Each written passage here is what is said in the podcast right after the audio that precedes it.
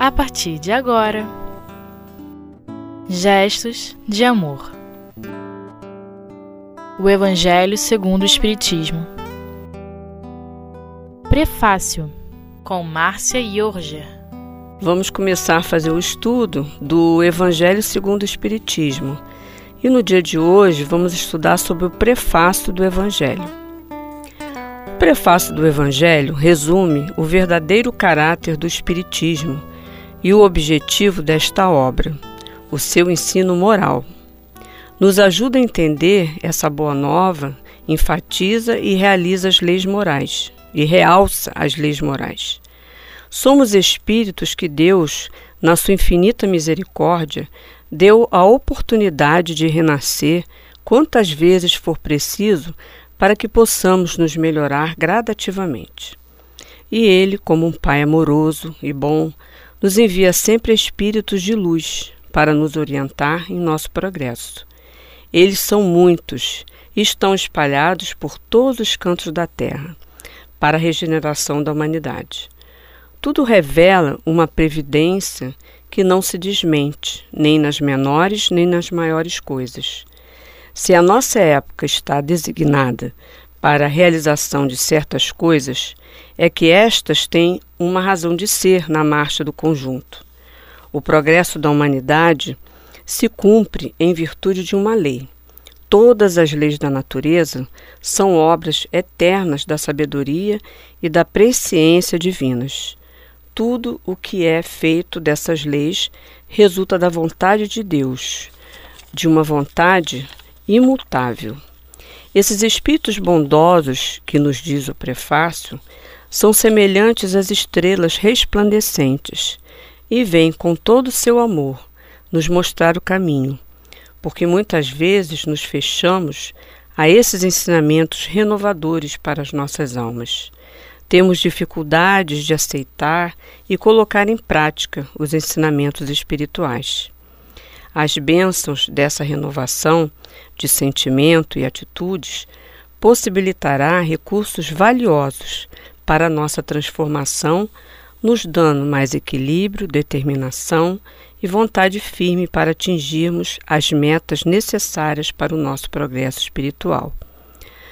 Os ensinamentos espirituais são essenciais para que possamos nos olhar como espíritos imortais para que saibamos nos direcionar de maneira cristã para os objetivos a alcançar, fazendo uma análise, análise sincera daquilo que precisamos transformar.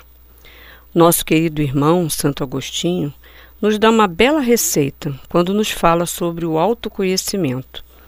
É a maneira pela qual conseguiremos, nos analisando através das atitudes e ações, o que deveremos fazer para melhorar a cada dia. Essas ideias de cunho moral e espiritual já estão se desenvolvendo pouco a pouco entre nós, no seu verdadeiro sentido. Onde nos parece haver perturbações, o que há são movimentos parciais e isolados, que nos parecem irregulares, porque nossa visão é circunscrita. Se pudéssemos abarcar o conjunto, veríamos que tais irregularidades são apenas aparentes e que se harmonizam com o todo. Devemos nos dedicar a dissipar em nós a ignorância, o orgulho e tantos outros vícios morais que possuímos ainda, abafando as qualidades que devemos cultivar e desenvolver. A humanidade tem realizado incontáveis progressos mas ainda resta um imenso progresso a realizar, o de fazerem que entre si reinem a caridade, a fraternidade e a solidariedade, para que possa lhes assegurar o bem-estar moral. Que possamos ampliar nossa vibração para percebermos dentro do nosso interior essas correntes de pensamentos elevados que nos são dirigidos constantemente que no dizer de Jesus possamos ter ouvidos de ouvir os conselhos e orientações, que consigamos captar essas energias de harmonia e de paz que são dirigidas a nós pelos espíritos superiores. Se não tivéssemos a visão espiritual limitada pelo véu da matéria, veríamos as correntes fluídicas que ligam as coisas do mundo espiritual às do mundo material.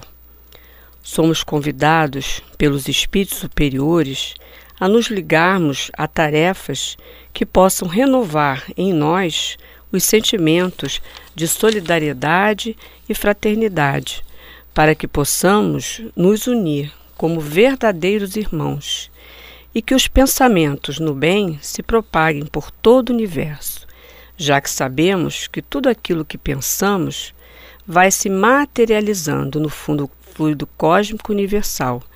E com isso conseguiremos que a psicosfera do nosso planeta fique livre dos miasmas dos maus pensamentos. Quanto mais se avança, mais se sente o que falta, sem que, entretanto, se possa definir claramente o que seja. É isso o efeito do trabalho íntimo, com vistas à regeneração. Surgem desejos, aspirações que anunciam um estado melhor. Trabalhemos todos nós com afinco por esse futuro melhor, pois sabemos que através da reencarnação todos nós temos a oportunidade de renovação de pensamentos, sentimentos e ações. E por que não começarmos agora, sabendo que os espíritos bondosos nos amam, que se aproximam de nós frequentemente, nos dando essa assistência espiritual para que possamos não fraquejar diante das dificuldades, das dores, sentimentos de desistência e tantos outros reveses que enfrentamos quando estamos encarnados. Já temos em nosso coração a certeza do amparo divino e a consciência de que não estamos sozinhos em nossa luta íntima, diante de nossas dificuldades a serem vencidas. Temos o esquecimento do passado como uma misericórdia de Deus em nossas vidas, para que possamos ter a oportunidade de começarmos a nova caminhada sem as lembranças pretéritas que poderiam nos tolher e assim dificultar a nossa renovação íntima. Através desses amigos queridos, sentimos a misericórdia de Deus atuando para nos auxiliar nos momentos de fraqueza que ainda temos. Podemos perceber a atuação desses espíritos amigos em vários momentos da nossa vida, sempre no propósito de auxiliar para que possamos escolher cada vez melhor nossas atitudes, sentimentos e pensamentos. Pelos bons pensamentos, podemos receber sustentação e boas resoluções para vencer as dificuldades. Os espíritos, através do pensamento, nos dão sugestões para sairmos nós mesmos das dificuldades. Jesus nos afirmou que haverá um só rebanho para um só pastor. Isso significa que estamos recebendo ajuda o tempo todo e que nenhum de nós será abandonado durante nossa trajetória espiritual, pois Ele sabe das nossas fraquezas. Ele sabe que muitas vezes precisaremos quase que ser carregados em seus braços amorosos, mas sabemos que ele jamais desistirá de nos auxiliar, pois conhece todo o nosso pretérito espiritual, mas mantém sempre a confiança na nossa melhoria.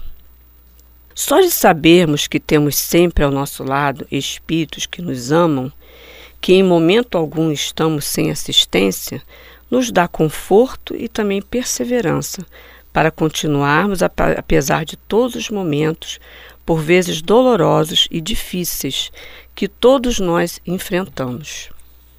Deus está ao nosso lado e nós estamos ao lado dele, cumprimos as suas leis.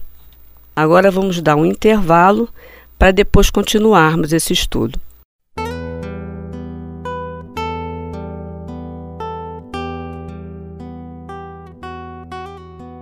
Gestos de amor. O Evangelho segundo o Espiritismo. Agora daremos continuidade ao nosso, nosso estudo. O reino dos céus que Jesus falava era um reino de autotransformação, de elevação de propósitos e também a eleição de metas significativas e profundas para cada um de nós.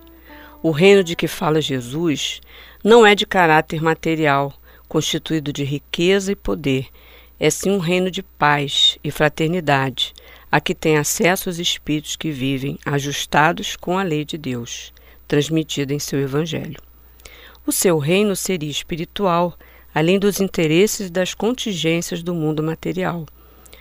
Quando Jesus afirmou que meu reino não é deste mundo, ele queria dizer que esse reino só poderia ser estabelecido sob os corações puros e desinteressados. Ele está em qualquer parte onde domine o amor ao bem. Na passagem de João, no capítulo 18, versículo 33, 36 e 37, em um trecho ele diz: Nasci e vim a este mundo para dar testemunho da verdade. Que verdade seria essa que Jesus nos fala? São as verdades do mundo espiritual para nos ajudar a fazer a nossa transformação, procurarmos estar desprovidos do orgulho, do egoísmo, da vaidade, que são correntes que nos prendem à vida material, nos ligando a esses vícios e que fazem com que nos afastemos desse reino de Deus. As dificuldades que a vida nos apresenta têm sempre um caráter educativo, mesmo que a possamos ver agora como uma punição. Mais tarde tomaremos consciência de que eram unicamente produto de nosso limitado estado de compreensão e discernimento evolutivo.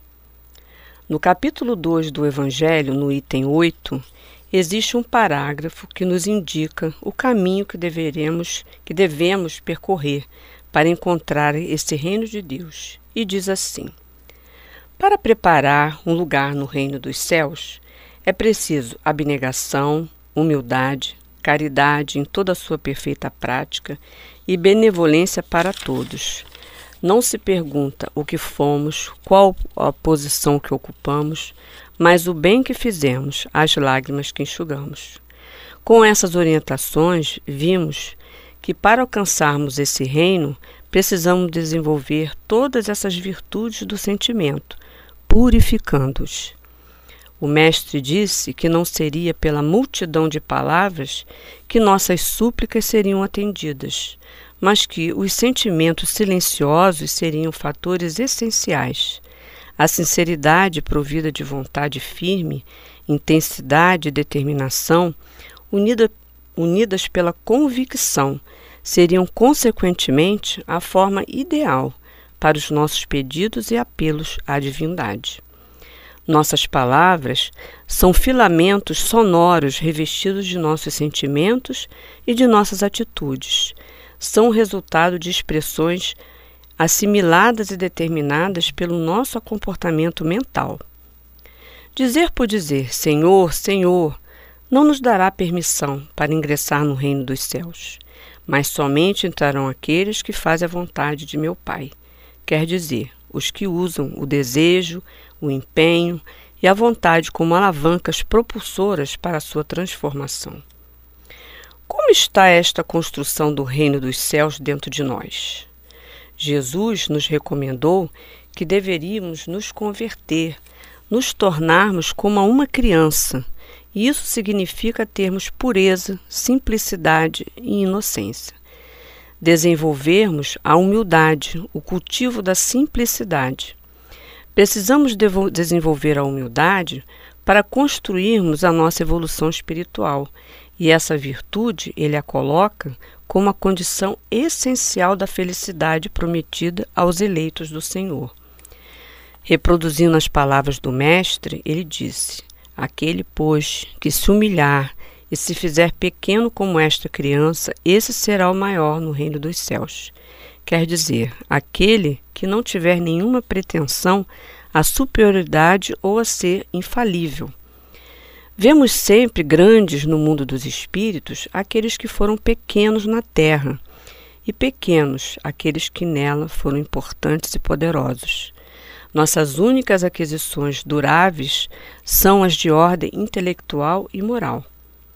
A humildade nivela todos os homens, elimina a falsa ideia da superioridade e nos ajuda a desenvolver o progresso espiritual que nos aproxima de Deus.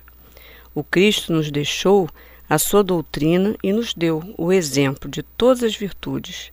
Até hoje, não, não seguimos os seus exemplos e seus ensinamentos, por estarmos muito presos ainda às coisas materiais. Mas os Espíritos nos dizem para não duvidarmos da bondade de Deus, e também dizem que vieram preparar os caminhos para que as profecias se realizem, como está no prefácio do Evangelho. Temos consciência de nossa missão na vida?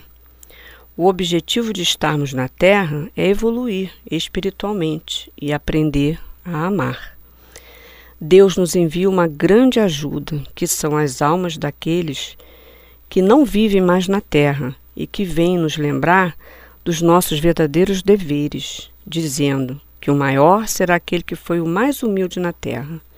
Podemos dar como exemplos vários espíritos que viveram entre nós: Chico Xavier, Madre Teresa de Calcutá, Irmão du Irmã Dulce, Gandhi e tantos outros que não conhecemos, são anônimos e dão exemplos de fraternidade e bondade por onde passam.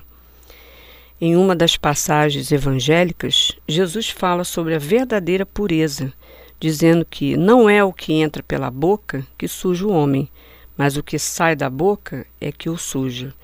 Porque o que sai da boca vem do coração. Ele quis nos dizer que o que sai do nosso coração vem impregnado de todos os nossos verdadeiros sentimentos. É tudo o que realmente somos.